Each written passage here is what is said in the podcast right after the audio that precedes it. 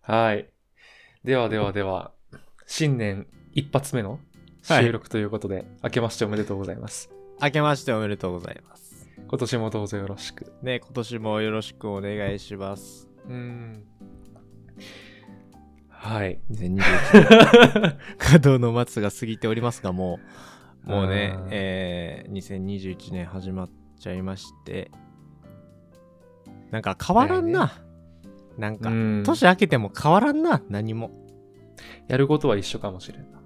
ね、ただこう、新年をきっかけに、せっかく年も変わったし、新しいことやってみたいなっていう、あの、気持ちの切り替わりは実はちょっと起こっていて。はいはいはい。あのー俺は2021年の、まあ、目標の一つとして、うん。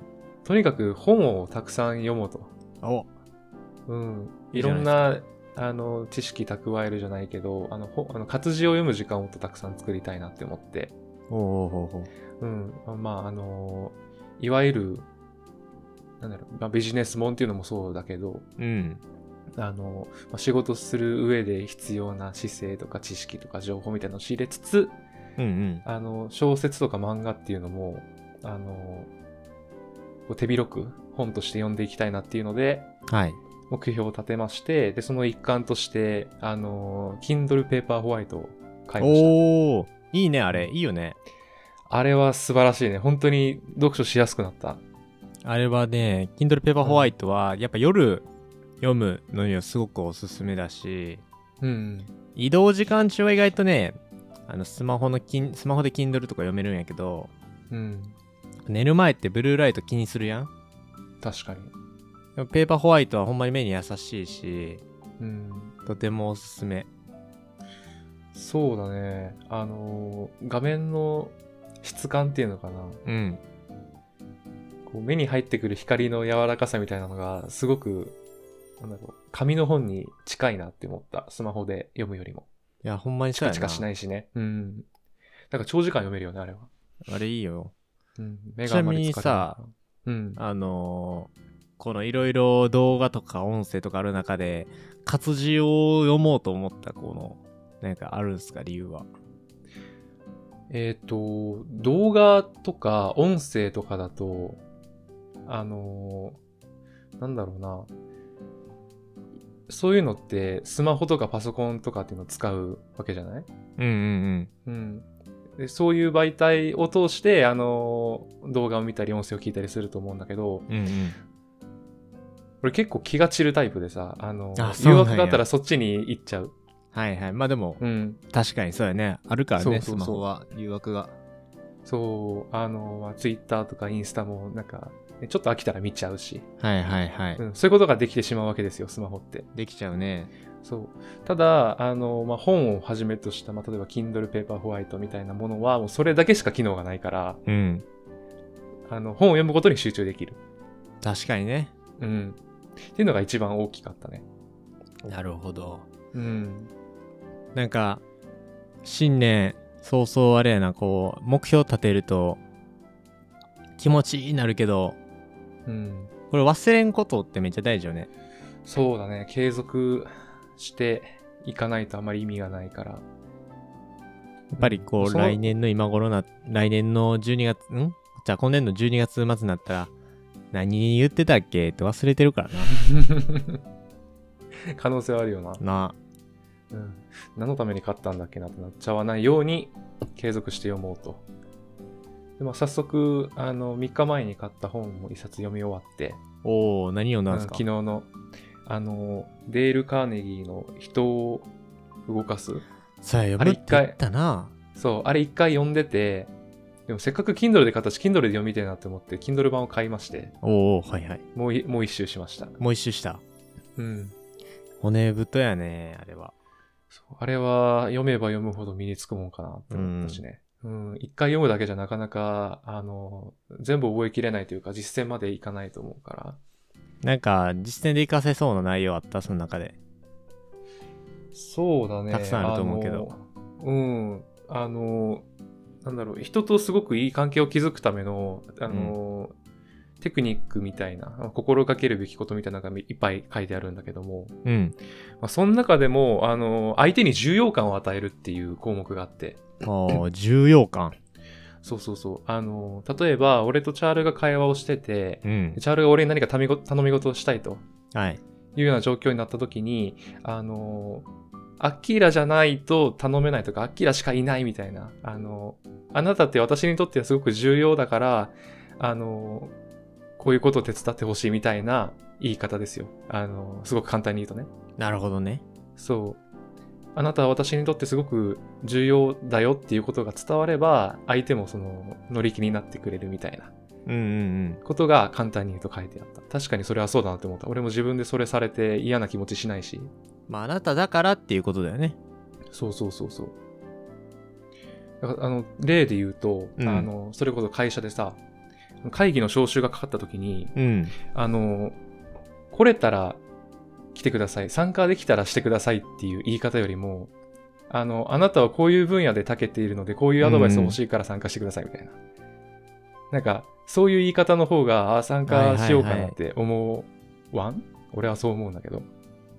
いや、めっちゃお、いやみんな思うんじゃないかな。ポジションというよりかは、例えば俺とかアッキーラが、その一つこう、パーソナリティとして、なんかこう、承認されてるじゃないけど、こう、必要とされてるっていうところに、多分その重要度っていうのは、そうそうそうそう。鍵が鳴ってるんやろなとは思うし、ね、何々に詳しい佐田野さん、アキラとか、俺とか、なんかそれは素直にそこな嬉んしいよよね。重要感を与えるっていうところは。うん。どうやったら重要感って与えられるのか、一個こう、うん自分からアピールしていったりとか、表現していくっていうことがうん伝わるんやと思うねんけど、仕事柄さ、俺もアッキーラもちょっと違うやん。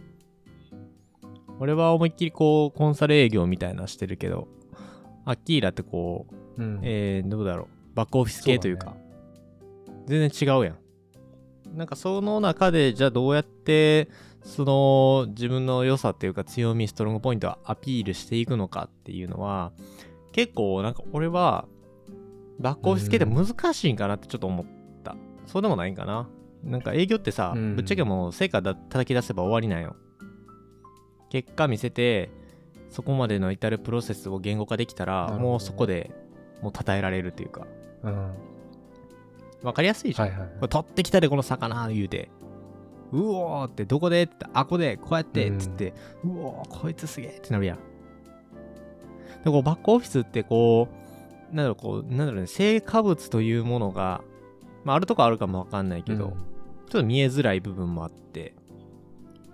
なんだろうね。だからスキルとかこう、視覚とかがより、うーん、重視されるというか、目に見えて、そういうもので結構判定されたりするんかなって俺は思っちゃったりするんだけど、どうなんやろ難う、しい実際のところは。なあー確かにその目に見える成果っていうのはなかなか見えづらいかもしれないねあのチャールがやってる仕事に比べたらうん。なんだろう俺がやってる仕事って割と、あのルーティンワークが多いなっていう印象自分でも持ってて例えばあのはいはい。月の一月の間のこのタイミングでこれをするっていう仕事が割と多い。うん。例えばその俺労働組合と割と関わりがあるような仕事をしてるんだけど、まあ、労働組合との、あのーはいはまあい。会議とか報告する資料をうあん。の月次で報告する資料を作ったりとかね。うん。そういうものが割とたくさんあって、うんうんうんで、その、チャールがやってるような、この一個一個のインパクトがすごい大きいような仕事ではないんよね。あそうなんかそう。だかそうだからこそ、あのーこの人が成し遂げたことって一体何なんだろうっていうところでは、あの、判断しづらいんだと思うけど、ー。うんうんただ、その一回一回の、あのークオリティうん。うん。っていうのかな仕事の速さとかあと内容の濃密さとかうん。あとあの伝えられるうー情報量とかうん。でそういうのって一朝一夕では結構なし得ないものが、うん。あのい。多い、うんなるほどね。そうだからあの伝える力とかあと自分で情報を取ってくる力とかうん。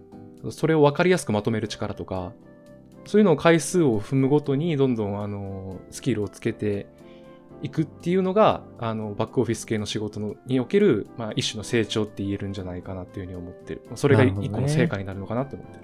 なるほど。うん。いやすごく確かに、うんそうやなと思いながら聞いてた。うん。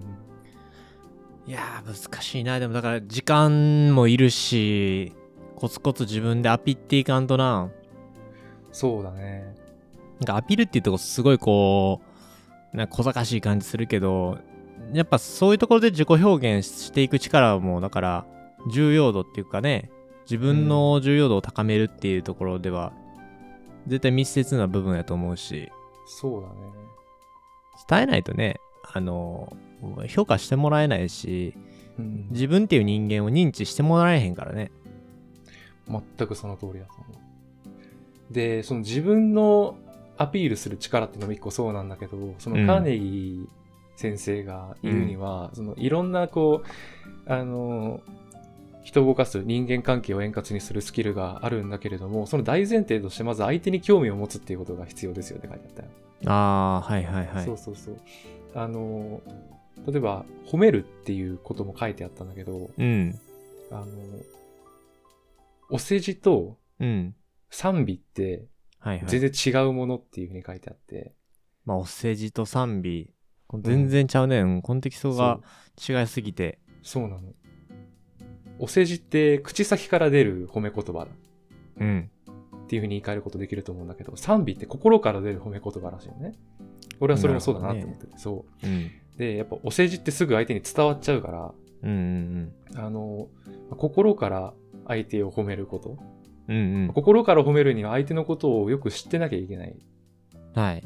じゃないああのあなたのこういう部分ってすごくあの魅力的で素晴らしいなって思いますっていう風なうんより具体性を持った褒めをするにはもう相手のことに興味を持ってよく知らないといけない、うんうんうん、っていうのが一個前提にあるからやっぱ人を動かすとかあの、まあ、いい人間関係を築くっていうことを成し遂げるにはまず相手に相手というか人に興味を持っていくっていう姿勢がまず大前提として必要ですよっていうふうにその本には書いてあっうん。ああ、なるほどね。興味を持つっていうことが意外と難しかったりすると思うんやけど、特にどうだろうね。アッキーラって人にこう興味を示すのがすごい苦手なんかなって思う時もあるん やけどどうなんやろそれを聞いた。て、あのーどうなんやろうなと思って。まあね、2年前にもなんか同じようなことをチャールから 聞いた気がするな。アッキーラって人に興味ないよなって。で、俺をき俺聞いて、あ、確かにって思ったもん。まあ、むまあそれはなんか以降、性格でもあると思うからね。うーん。そうだね。人に興味が、人に興味がないっていうよりも、自分優位なところが結構あるかなって俺は思ってて。うーん。そ相対的に相手への興味が、あの、小さくなってるっていう状態かなって思ってるんだね。うんうんうん。もう究極言うと、あの、もう自分さえ良ければいいみたいな感じだからさ。うん。うんうんうん。だからまあ、その状態をまあ客観視して、まあ相手に興味を持つってどういうことなんだろうなって考えることと、それを実践することが俺今後求められてくるのかなって。うん。うんうんうん。うん。なるほどね。そ社会人になってからなんか変わったりした興味持つっていうことに関して。う。そうだね。うーん。まあ環境も全然違うし、これまでとね、学生時代と全然違うし、うん。あと関わる人もすごく増えたし、うんうん。何よりも俺がやってる仕事ってあの人と関わる仕事、まあ、な何でもそうだと思うんだけど、うん。あの人事の仕事をしていて俺はうんうん。うん人事ってまあその文字にもある通り人に関わる仕事をしてるからうん。他人にあの、 まあ、興味がないわけにはいかないっていう言い方も変かもしれないけど、うんうん。うんまあ、人と関わる以上人のことを知らないといけないそうやね。人と人とコミュニケーションを取らないといけないしうんまあ、人とあの円滑なコミュニケーションを取る必要がある。まあ、人事としても社会人としても。うんうんそうっていう前提があるから、あのーとにかく人と楽しく会話をしようという心がけるようになって、うんで、それをあの実際実践していくにあたって、俺自分のことを喋るっていうのがちょっと減ったかなって思ったね。ああ自分から自分のことをってことそうそうそう。あ話をかけはするんだけど、相手の話を聞くっていうのが多くなったかもしれない。ああなるほどねそうそうそうそう。それは結構大きい変化やなうんその相手の話を聞くっていうのはあの相手のことを知るっていうのもそうなんだけれどもうんあのなんだろう聞き上手になるっていうのかなうんううんんその聞き上手になるっていうあの、まあ、コミュニ一種のコミュニケーション能力のあの要請にもつながってるのかなって思うねなるほどねアッキーラでももともと聞き上手ではあったんじゃないのそうなんかな俺ちょっとその辺はよくわからないんだけど自分でうんなんかそんなに聞くの下手やなとか思わんかったし聞き上手やった方やとは思うなんかシンプルにうんまあ、人に興味がないというか示さない、まあ、自分優位だけどその場その場の聞き上手っていう感じはしてたけどうーんなるほどねうんまあでもあの結構カーネギーさんの本読んでると思うところはいっぱいあって聞き上手まあ俺もさ一時期その聞き上手になろうとか思ってる時はあってうんでまあ聞くのが上手だとやっぱ相手の人ってたくさん喋ってくれんねんけどでもなんかある程度そうやって関係性がまあできてからのことの方が多くてはいはいはい例えば俺とアッキーラってもうある程度関係性ができているからそういう時のコミュニケーションの時っていっぱいこうバーって一歩だけ喋るっていうよりもこう聞くっていうかたくさん喋ってえじゃあほなアッキーラこういうとこどうなんってこう聞くっていうことがある程度あるとコミュニケーションしやすいんやけど、最初の頃ってさ社会人、まあ、ビジネスマンとの関係上初めての人が多くなると思うねんな関係性が薄くて、度、うん、でもそういう人とコミュニケーション取ってるとまあこれは俺の職種的なところもあるんやけどやっぱ初対面の人にねなんかこう質問とかこうやってどうなんですかとかこういろいろグーグーグーって聞いていくとやっぱね最初ちょっと抵抗があったりするよね抵抗を感じる人がいたりするぐいぐい来られることに対してってことそうそうそうなんでこのえっと例えば俺という人物とかアッキーラというパーソナリティがあまりわからない人に対して素直に答えようっていうには人って素直に思えないねなるほど。俺が全くアッキーラと関係性ない時にさなんかアッキーラに関するこう、なんだろうパーソナリティのこととか質問とかねなんか週末何してたんとか、うんえなんでこの人にそれ言わなあかんやろって少なからず思うやんあ警戒されるみたいなことかな。うんである程度関係性が解いてきてからこそ言いやすいっていうのはあるから初めての人の時はねなんかまず自己開示からちゃんとしてった方がいいかもしれへんっていうのが一つあるよねなるほどね。俺さこう週末実はさ、あの登山であのこういう山登ってきてもうこんだけ寒い時やからさ雪も降っててさめっちゃこう、楽しいんやけどもう冷え冷えで帰ってきて楽しいねんけどちょっと体力使った週末過ごしてたんやけどさあちなみにちょっとごめんやけど差し支えない範囲でさまるくんってどういう週末過ごしてたんって言ったらさまだ喋りやすくないうん。あの、一回、向こうからの開示があるとハードルが下がるね。うんうん。そうなんかこっちが開示してるからあここ今ってそういう話するとこなんやってこうなるやんうん。向こうの人無意識にねあ今週末の話してるんやしかもあの人言ってくれてるんやほな言おうかなって言ってこう自然となっていっておのずと自分がこう意図してない相手のパーソナリティの部分が見えたりしてこう関係性が深くなっていったりするってことはすごく多いなって俺は感じてるから、なるほどな。うん、人に興味を持つというよりかは、まあ、あくまでなんか手段になってはいけない気がしててそれはうん。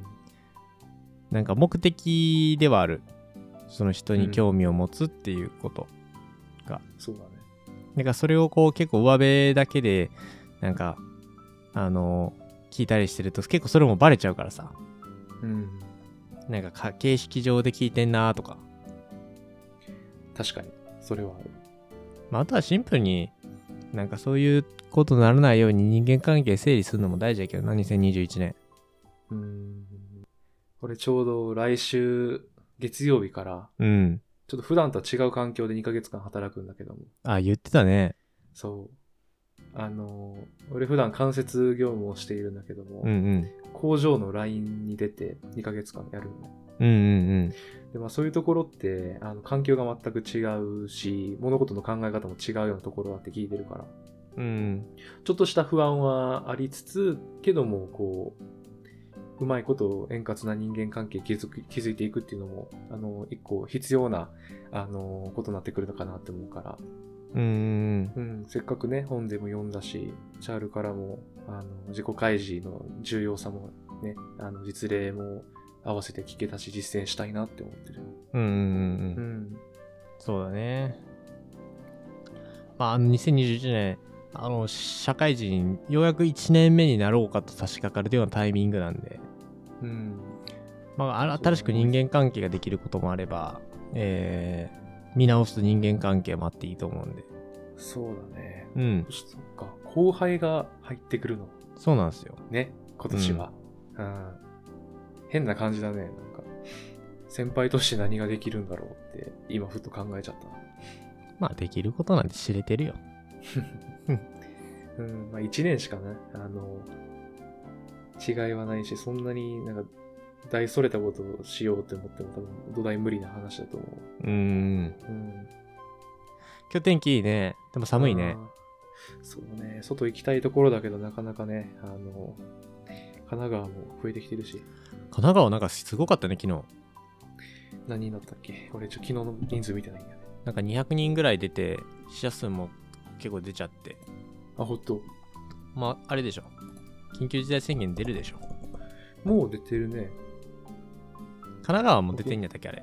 そう、1都3県だから、あえっとそっか東京と神奈川、千葉、埼玉ああ。の3県が今出てますよ。まあ、関西まだやね。だから。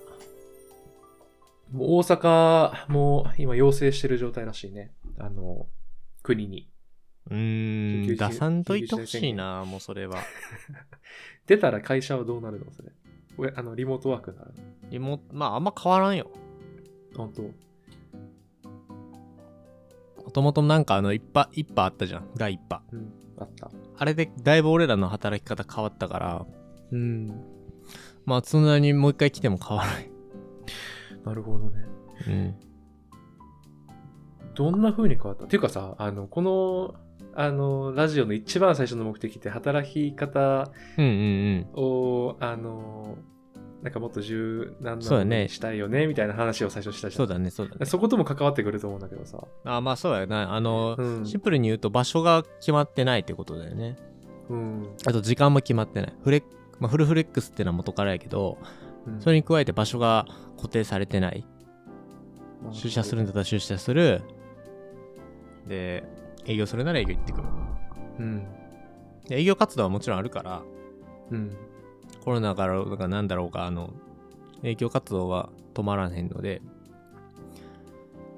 まあ、あの、はいケースバイケースで、直接訪問行ったりとか、あとはこう、ね、今だったらウェブ会議なんかもツールたくさんあるから、Zoom とか、マイクロソフトの Teams 使ったりとか、なんか、その、もろもろね、使いながら、えー打ち合わせしたりできるから、そうね、なんかそれってもう別に、緊急事態宣言出ても変わらへんことだし、なるほど。うん、なんか一発目で、なんかすごいいい、あの、変換ができたんじゃないかなと思うし、そこからちょ、ちょっとこう延長線上で言うのであれば、自分も、こう、こういう風に場所にとらわれず、時間に関係ないっていうところで、働きたいなっていう。うん。働いていきたい。まあ、これは働き方の面やから、うん、こういう働き方がもう、当たり前になっちゃったかな。うん。もうこうなったら戻れないよな。なんいや、か 無理無理無理。戻れん。うんどうなんだろうね。俺もあの、いきなり、あの、在宅スタートだったんだけど、仕事は。うん。うん。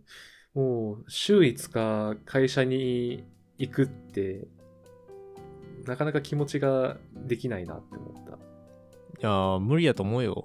うん。必要性がないし、だってリモートでもできるってなっちゃったからね。そうだね。あえて行く必要もないしな。なんか行く理由が、ちゃんと説明できる人いいひんと思う、今。うん。まあ中にはね、必要、あの、行かないとできない仕事がある人も中にはいるいるだろうけど、そうだね。うん、家でもパソコン1台あればできる仕事をしてる人もあの多いわけだからねそ。そういう人は別にあえて会社に行く必要もないよね。いや、ほんまにそうやし、うん。その選択肢が増えたっていうことが一番の大きな、あの、今回の副産物じゃないけど、いい、うん。めいい点だと思うよね。うん。自分でこういう場時には、こういう働き方を選択できるし、むしろ出社しないとできないことはちゃんと出社するっていう、この働き方の選択肢が増えることで、働き手としては、すごいこう自由度が増したうん、と思ってて。確かにその通りだね。そうするとさ、自由度増すと、やっぱり幸福度上がるやん。うん。自分にカスタマイズできる働き方できるからさ。うん。でもそれはもう抜け出せへんと思うよ、みんな、普通に。一回この環境に慣れてしまうとね。で、強制的に戻そうとすると、多分離れる人は出てくるやろね。うんそれができるところに行こうとするから。うん。まあでも、もう戻ることはないんじゃないかな。あの、社会的にもね。うん、そうやね。うん。いやーうちの会社もこうやって働きたいわ、ほんまずっと。そうだね。うちの会社も、あれよ、あの、リモート、え、違うな、コロナ以前の働き方には戻さず、うん。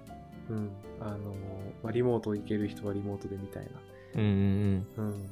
あそれこそもともと、あの、リモート勤務ってイコール在宅勤務だったんだけど、うん。うんうん別に今家じゃなくても、ちゃんとセキュリティ上のあの条件を突破すれば、うん。うん。別にあの、カフェで仕事したっていいし、あーはいはいはい。うん、カラオケボックスで仕事もできるしね、それこそ。う Wi-Fi ん。あるし。そうやね。そう。で、実家で仕事したっていいわけだし。うんうん。うん。で、俺すごく欲を言えば、うん。あのーもう住む場所も制限がなくなってほしいなって思 って。関西帰っておいでや。 そう、そこなんよね。あの、関西に帰りたいの、俺は。帰りたい。まあもう、そう。帰るっていう表現使ってるけどね。そう、俺の4年間、4年間じゃないな、あの、留学から帰って2年間だけどな、あの、大学3回、4回の、うんあの、チャールが入ってた学生団体に俺も参加して、過ごした2年間の経験と人脈ってものすごい人生で一番濃かったよね。うーん、そうで、だね俺。、そう。で、かつ、そういう人たちが、あのー社会人になった後も一緒につるんでんの見ると俺もうあの嫉妬の炎が燃え盛ってるね。 まあ嫉妬の炎っていう人かの炎がね。いやいいな楽しそうだなって思うし、いや、そりゃそうやと思うん、俺もこんな風になんかあのつるめたらよかったのにみたいなことも実はちょっと心の奥底で思っているっていうのもあり、う。うんうんあの関東でもなかなかね、あの休日一緒にどっか遊びに行ける人っていうのもできないし、そもそも遊びに、い今こそ、今それこそなかなか行けないし、うん。そうやな。そう、ちょっと、あの不満点っていうのはね、あるから、まあ、今後社会人として関東で過ごしていく上で変わっていくのかもしれないけど、今思ってることとしては、うん。あの関西にうん。もう一回住みたいなと思ってる。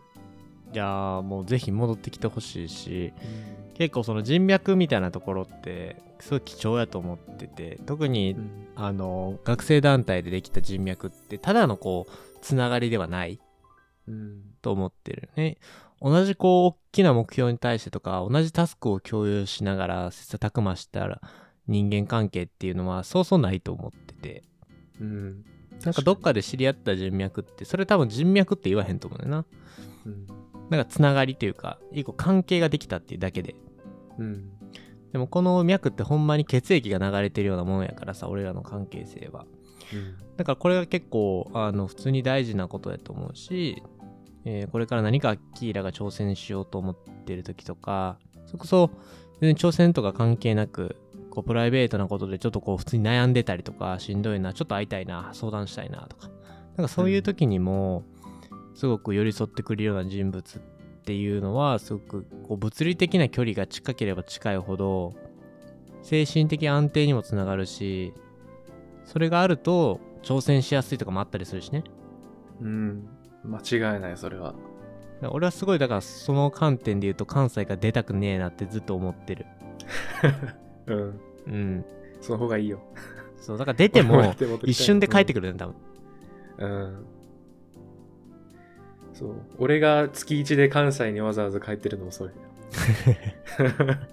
みんなに会いたくて帰ってきてるもん、俺。うん、ほんまに帰ってき、そういやー移動の願いやそうだね。いやーそう、移動がね、できればいいんだけど、残念ながらうちの会社関西になくて。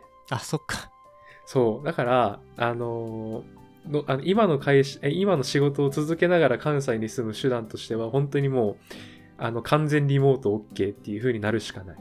なあそれもむずいよなでもそう。で、俺はちょっとその望みはだいぶ薄いと思っていて。その仕事上、まあ、すぐにね、まあ、多分どこでもそうだと思うけど、すぐに何かあったら、あのー会社に来れるようなところに住んだ方が、 うんなんかその方がいいよみたいなあの空気感というか、あのうんうんできてるし、なかなか完全リモートっていうのは難しいんじゃないかな、今の仕事をしていく上ではって思ってる。うそうんだから、あの、てのとなってくると、もう完全リモートがでできるような仕事を、あの、がでできる会社うんうんあの転職を最終的にはしなきゃうんうんいけないかなって思ってそうだねる。まあそのために今できることはスキルをねつけたりとかうん、そいろんな自分のこう仕事外のこととかでちょ挑戦してみたりとかねう。うん。そうだね。そういう時間が大事になってくるっていうのはおのずとやっぱり出てくる結論ではあると思うんでそうそうそうせっかく買った Mac とか使ってねそうね、いいやつ買ったから、いいやつ買何うかて生かしたいなと思うけど。何ができるだろう。なんかさ、あの、チャール、この前、結構前だけど、こう、うん動画をまあ編集してアップロードしてっていうことをうんやろうと思ってるっていう話をしたとうんうん思うんだよね。うんそれって今どうなってるの、 Mac にねうん、あれをつけたよソフトファイナルカットだってっけなんかおう編集ソフトみたいなやつはいはいはい。でそれ来たらあの今山登りしてるじゃんうん、で自分のそのその週末の過ごし方とかこううん基本的に仕事とは関係ない挑戦していること自然と触れ合ってるようなことをうん、動画で垂れ流してなんかこう頑張ってる姿をこう BGM じゃないけど流すだけの YouTube 動画上げてみようと思ってる2021年 Vlog みたいなことか。そうそうそうそうなんかいや、いいじゃん。なんかいいじゃん山登りしながら一緒にこうなんか作業取り組む動画とかあったら俺いいなと思ってうん。結構山登りっていろいろ例えられるじゃん。こうなんかうん目標達成するためにこう山登っていきましょうみたいな。なるほどね。それリアル準で、そう、俺がうん配信するっていう、備して。 えー、いいななんかおもろいなと思ってう。ん。意味あるかわからんけど、なんかおもろいしやってみようと思って。うん。いや、いいよ。人生なんでも挑戦だよ。で、それを言うはやすしだけど、行うは形だから、実際に行動にそうそう移そせう。るところがいいなって思う。そう、まずはね、Mac 買いまして、なんかいろいろソフトとかつけて、明日かな今日かな届くんで、うん。早速、あの、明日山登りしてくるんですけど、その動画撮ってやってみようかなと思ってます。いやー、いいじゃないですか。山登りな、なんか、え、一人で行ったことある山登りは。いや、一人はね、ない。一人はないか。うん。いや、俺そこなのよね。ちょっと、俺もちょっとだけ興味あるの、山登りに。そう福永さんとチャールが うん。あの一緒に何回も行ってるのを見てあその面白いんだ俺も行ってみたいなって思いつつ俺ね一人で何かするのってあまり得意じゃないよね退屈になっちゃうのいや、まあ、ほんまにそうやった。俺も一緒やで。誰かと一緒にやることってすごい大事やし。うんそうそうそうだかだからこそ、なかなか一歩を踏み出せない。なるほどね。そう。なんか巻き込み方いろいろあると思うけど、最初のとっかかりとして、なんか俺とか巻き込んでもいいと思うし、うん。で俺はそれでリモートでできることがあるんだったら、リモートで山登りするか、じゃお インスタライブしながら。あ。あインスタライブしながら。あ、それいいね。インスタライブもいいじゃん。めっちゃおもろいやん、そ山れ。登り。うん。 一人でブツブツ言いながら山そう登り。そうそう。 は、はとか言ってこ う。それだけ流れるってただったら。不審なビデオでもなかったですね。まあちょっとなんか、挑戦するんだったら巻き込んでよ。おう、ぜひ、もちろん。で俺ももしかしたら巻き込むし、うん。そうだね。 21年挑戦する年にしましょうよ。うん。チャールはなんか2021年新しく挑戦することってあるの、あ、なんかいろいろあるよ。いろいろあって、あその、 山登りのところもそうだし、なんか本格的に、多分個人で、えーお金を稼ぐっていうところに挑戦しようかなって思ってる一年にしてます。おお。副業みたいなことそうそうそうそうそうそう。自分でお金を稼ぐ力っていうのを身につけたいなって思って。いや、それむちゃくちゃ大事だよ。で、それを、まあ、挑戦するために、まあ、達成するためにじゃないけど、いろいろこう、ブログだったりとか、本格的にもう一回、えー本腰入れてやったりとか、あとこのうんやってるラジオも、どうやったらマネタイズできるのかとか、まあ、そういうビジネスの部分を考えるっていうのに、振り切ってもいいのかなって思ってて、うん。まあ、そういう一年にしようかなって。であとはその、全く関係ないとこで、あの、山登りとか、もちろん本うん。も、えーたくさん読もうっていう思ってるけど大きいテーマはそこだねうん自分でお金を稼ぐというこうスキルを身につけていくっていう年うん。いや、むちゃくちゃ大事だと思うわ、それ。うんそういう年にしようって思ってますそうもう、俺らの世代は、大企業に入ったから安定とかそういう時代じゃなくなっちゃったからな。ないし、自分うんそういう考え方にあんまなんないよねうん。自分で、あの、スキル磨いて、うんお金を稼げるスキルって、うん、今後すごい重要になってくるなって思った。 そうだからそのためにはいろんな手段を取っていこうと思うよそうね。今の若いうちだからできることっていうのもあると思うしな。そのスキル磨くっていうところにおいては。そうそうそうそう あとまあできたら旅行したいなと思ってそうだね。ハワイまた行きたいな。そうハワイでさ山の、うんもう一回あのダイヤモンドヘッド行きたいうん。あれ、ガチの登山コースってあるのかわからんな トレイルみたいな。まあなんかこういろいろやりたいことはたくさんあるんでうん。こうラジオで放送することで思考の整理もできるしねそうだね。そうだね。副業か。副業ね。いや、俺もね、あのー自分で何かお金を稼ぎたいなって思ってるよ。お給料とは別にお金を作りたいなと思ってて。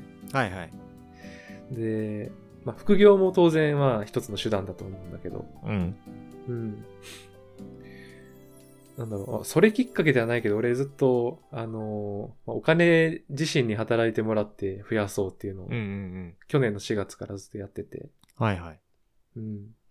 まあ、積み立て NISA やってるし、うんあと、今年から仮想通貨にちょっと手を出して、おおいいねうん。いい挑ち戦ょっとじゃ増なえいたですよ。かうん。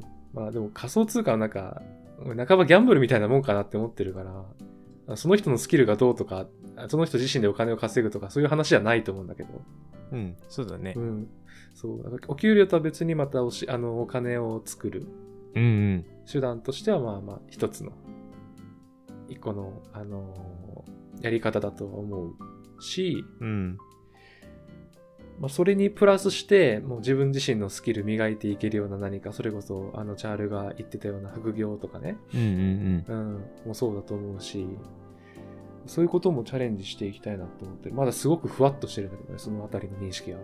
そうだねうんある程度なんかお金を稼ぐっていうのが結構手段ってあることとお金を稼ぐことに対してこうイズムが分かれてくるっていうのがあるなとは思ってて、うん。あくまでまあ手段ではあるけれどもお金があるとやっぱたくさん自由度が増すやんうん。と旅行とか行ってさもうハワイとか行って思ったけどさもっとお金あったらこういうことできたあんなことできたのにってすごいこうもうなんか一個いい経験できたなと思ってて、そうだね。世界が広がるよな。そうそうそうあれはやっぱお金があると体験できることが増えるし経験の幅が広がるっていうなんかそういうのでやっぱお金たくさん稼ごうって思ったきっかけだしうん。であと、イズムの話で言うと、やっぱその、まあ、ビットコインなのかとか、まあ、俺も積み立て NISA やってて、お金に働いてもらって、お金を稼いでもらうっていうのもあるけど、まあ、こっからは、例えばその、自分で、例えばスキルを磨くてる、磨いていくことによって、とか自分の、えー資産、うん。自己で生み出した資産資産やな例えばそれは YouTube の動画かもしれへんし、あれもしたんだよね。